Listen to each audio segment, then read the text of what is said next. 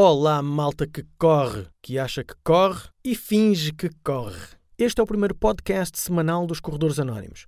Todos os domingos poderão encontrar nesta plataforma vários temas que fazem o pão nosso cada dia do corredor, que deseja estar minimamente informado sobre o mundo da corrida. Evidentemente que o primeiro tópico que vamos abordar é como deveremos regressar aos treinos após as nossas merecidas férias, e saudades que já tenho dessas férias, pelo menos eu. E então decidimos falar com o Fernando Alves. O Fernando Alves é um treinador de atletismo e vai-nos dar umas dicas muito relevantes sobre este regresso das férias. Por exemplo, se resolveram dar um descanso total às vossas pernas, temos uma má notícia.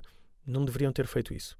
Aproveitem e espalhem a boa nova deste podcast pelos familiares, amigos, conhecidos, mas também por aqueles familiares que odiamos, que só encontramos na altura do Natal. Aliás, temos um podcast para o Natal também preparado para as coisas que devem comer ou não devem comer, mas esse chegará mais lá para a frente, por altura do Natal. E espalhem também por inimigos e pessoas que não conhecem. Juntos teremos um mundo melhor.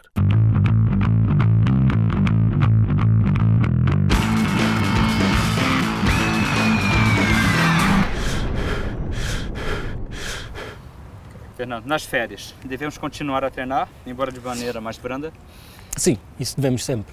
Uh, a não ser que faças uma paragem de uma semana, também não é por aí além, mas nem que seja uma caminhada, uh, alguma coisa. Aqui o ideal é ser uh, alguma coisa diferente daquilo que o atleta já faz, normal.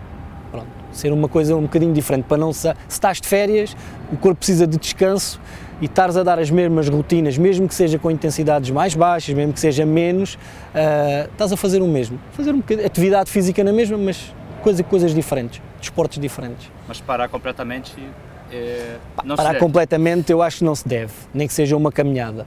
Uh, agora, se for umas férias de 2, 3, 4, 5 dias, um fim de semana, isso acho que também não faz mal nenhum, porque o parar faz regredir todo o treino que, que temos para trás. Aí deves manter sempre alguma atividade. Mas, por exemplo, numa férias de 15 dias. Aí convém fazer pessoa... alguma coisa. Sim. sim. Aí Mas, convém fazer. Pode ser, por exemplo, uma caminhada diária? Sim, pode, porque aí estás a manter alguma atividade. Pode, fazes, fazes só corrida durante a semana. Uh, pá, nas férias vais fazer uma caminhada, fazes uma caminhada na praia, por, por exemplo, uh, fazes uns abdominais, umas, umas flexões, esse, um bocadinho de reforço muscular. Ou então vais à praia, nadas 10, 20 minutos, e fazes a tua atividade que é diferente já daquilo que, que estás habituado a fazer. Esse hum, deve ser o quê? Meia hora pelo menos diária? Pelo menos meia hora diária. Pronto. Quando voltamos das férias, qual o, o que, que devemos fazer em primeiro lugar? Qual é a nossa prioridade? Depois das férias, o retomar o treino, pronto, aí convém retomar-se com alguma calma, traçar-se, voltarmos aos objetivos, traçar-se os objetivos, para o que é que eu vou treinar um, e depois começar-se a, a, programar, o, a planear o treino normal uh, de acordo com esse objetivo.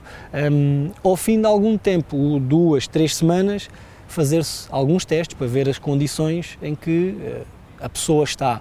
Um teste de, de corrida, um, um teste de mil metros, um, chamado teste Cooper, fazer qualquer coisa desse tipo de testes, uh, se possível uh, acompanhado por um, por um treinador, ver como é que está, que é para depois se planear as coisas de acordo com, com, com, o objetivo que tem. Mas começar sempre de uma forma gradual, não vir de férias e agora vou logo fazer 10 km a um ritmo que tive parado ou ao ritmo que fazia antes de ir de férias. Isso não, provavelmente não vai conseguir. Pois, mas é, a verdade é que muitas pessoas param Fazem completamente mesmo. nas férias e depois, querem e depois começam com o ritmo que deixaram, que, que estavam antes das férias. Esse é um erro fulcral? É um erro porque esse erro pode trazer lesões, porque hum, a pessoa parou, parou completamente, que não devia ter feito, mas parou completamente, está tudo bem. E depois vai querer fazer a mesma coisa que fazia há duas ou três semanas atrás, mas o corpo já perdeu alguma capacidade de treino que tinha. Uh, que ela depois vai ser retomada outra vez, mas a querer começar na mesma forma que acabou, pode não dar um bom resultado. Podem surgir daí pequenas lesões, micro-roturas, distensões musculares, esse tipo de lesões mais comuns. Alguma estratégia para a fase de readaptação ao esforço físico? A, a, estratégia acaba por ser aquilo que já que estava a mencionar antes, é fazer sempre uh, esse aumento de forma gradual, começar-se essa readaptação de forma gradual, uh, começar-se com treinos mais leves uh, e depois ir aumentando a pouco e pouco durante a semana, durante as, as próximas semanas, fazer-se esse aumento sempre gradual. Não nunca ao ritmo de que se tinha terminado a época antes de ir de férias. Por exemplo, uma pessoa que corre 10 km quatro vezes por semana, Uhum. antes das férias, quando ela re- regressa, ela deve diminuir Sim. para 8 km, 7 km? Por exemplo, até, até eu aí até posso dizer, se calhar eh, se parou mesmo, se não fez nada, se calhar começava por durante uma semana só fazia 5 km, 5 km por cada treino eh, e depois ia aumentando. Se calhar se manteve alguma atividade durante as férias, os 8, se calhar 7, 8 km, se calhar já consegue ir buscar depois mais facilmente o ritmo que tinha anterior. Eh, agora acho que sim, acho que tem que haver sempre ali fazer essas coisas com consciência, lá está a ouvir o corpo e perceber que as coisas não eram iguais ao que eram há duas semanas atrás ou três semanas atrás. A ideia então é manter o ritmo, mas diminuir os quilómetros. Sim. Ou então diminuir o ritmo, diminuir o ritmo e tentar manter os quilómetros, ou diminuir o ritmo e os quilómetros, haver uma progressão. Diminuir-se após as férias, as coisas, eh, o treino tem que começar eh, mais baixo. Há estudos que apontam que podemos perder 30% da força conquistada com exercício regular em apenas 10 dias. Esse é o maior período das férias? É- É um grande problema quando quem para, quem para mesmo por completo nas férias é perder toda essa força muscular, toda a capacidade de treino que estava. Isso verifica-se quando uma pessoa está doente, estás uma semana doente, tens que ir à cama, uma gripe, quando voltas a treinar, essa semana foi um caos porque perdestes eh, muita capacidade de treino que tinhas. E aqui nas férias verifica-se muito isso. Capacidade de força, depois custa nova- novamente a voltar ao ritmo normal. Daí eh, ter que haver um- uma forma gradual de começar-se a, a- a incrementar treino e carga, não querer logo fazer aquilo que, que fazia nas duas semanas antes.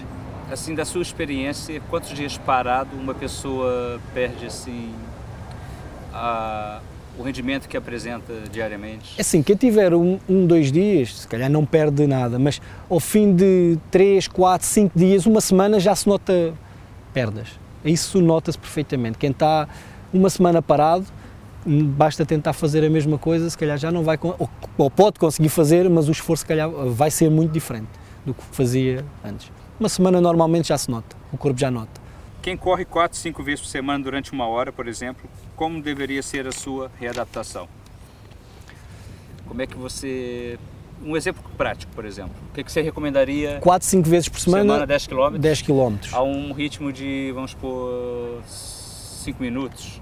Pronto. Pronto. Com, na primeira, nas, nos primeiros 15 dias, quando voltar de férias, o que, que você recomendaria para essa pessoa? Eu aqui, nestas, neste tipo, recomendaria, eh, dependendo, lá está, dependendo do, do que parou, do- da duração das férias, se- supomos 15 que teve dias, 15 15. dias de férias e que parou por completo. Eh, se corria 10 km, vamos um bocadinho em conta daquilo que já tinha dito. Se calhar voltava e durante uma semana fazia 5 km. Eh, e depois eh, o ritmo podia tentar manter o mesmo ritmo. E se calhar depois na semana seguinte já podia tentar fazer os 10 km ou ir aumentando gradualmente, depois a meio da semana começava a fazer 8 até fazer os 10 durante esses 15 dias, chegar ao final dos 15 dias a fazer os 10 km Ah, e aumentando a pouco e pouco também o ritmo de corrida, ou seja, baixava na primeira semana os quilómetros e mantinha o ritmo de corrida. Depois podemos aumentar os quilómetros e tentar ir aumentando a pouco e pouco o ritmo de corrida hum, até chegar àquilo que estava an- anteriormente, durante esses 15 dias, até chegar aos 10 quilómetros a 5, eh, era 5 ao quilómetro, não é? Ah, Ou sim, 5,30 ao quilómetro. Pronto, basicamente pode ser por aí. Ou seja, reduzir sempre um bocado, ir um bocado atrás para chegar àquilo que, que estava eh, nas, em duas semanas de treino que teve parado. Neste regresso das férias, é importante respeitar ainda mais a frequência cardíaca, por exemplo? A frequência cardíaca é sempre importante respeitar, ponto. Eh, aqui, depois de um regresso, eh, isto vai depender sempre de pessoa para pessoa e do que é que a pessoa fez nas férias, mas a frequência cardíaca é sempre importante respeitar, Eh, principalmente quando chegamos a partir de uma certa idade, às vezes entre aspas, esticamos um bocadinho mais a corda e tentamos ir um bocadinho mais além do que, do que aquilo que devemos. E a frequência cardíaca, para mim, é sempre uma coisa que deve ser respeitada. Última pergunta. qual a importância do, do descanso para você? É um defensor do descanso total ou parcial durante o período das férias? Eu, em algumas alturas, pode o, o descanso total, ehm, o descanso total, se for um dia ou dois, não fazer nada, não há problema. Quem treina já, o descanso convém ser parcial. Por exemplo, um atleta de alta competição normalmente não faz um descanso mesmo total. É recomendado que faça, lá está, outras atividades que não só, por exemplo, no caso da corrida, eh, que faça outras atividades, que mantenha alguma atividade, por causa da recuperação depois quando regressa de férias. Aqui eu acho que o descanso deve existir descanso, o descanso é fundamental, eh, agora deve-se manter sempre alguma coisa, alguma atividade, fazer alguma, como estava a dizer antes, uma caminhada, qualquer coisa. Agora, se for um dia ou dois, também não é por aí. Faz-te um ou dois dias de descanso, faz um dia um treinozinho diferente, uma natação, uma caminhada, qualquer coisa, está mais um dia de descanso, não é por aí. Há uma atividade que é mantida. Descanso total, 15 dias de descanso total, aí também não, acho que não convém muito a não seja mesmo uma questão médica. Ora, e assim terminamos o nosso podcast desta semana. O meu nome é Sérgio Diamantino. O podcast foi publicado pela nossa querida Márcia Malvina e a entrevista foi feita pelo nosso querido Pedro Justino Alves. E, porque a hidratação é muito importante, não deixem de beber quilómetros ao longo da semana.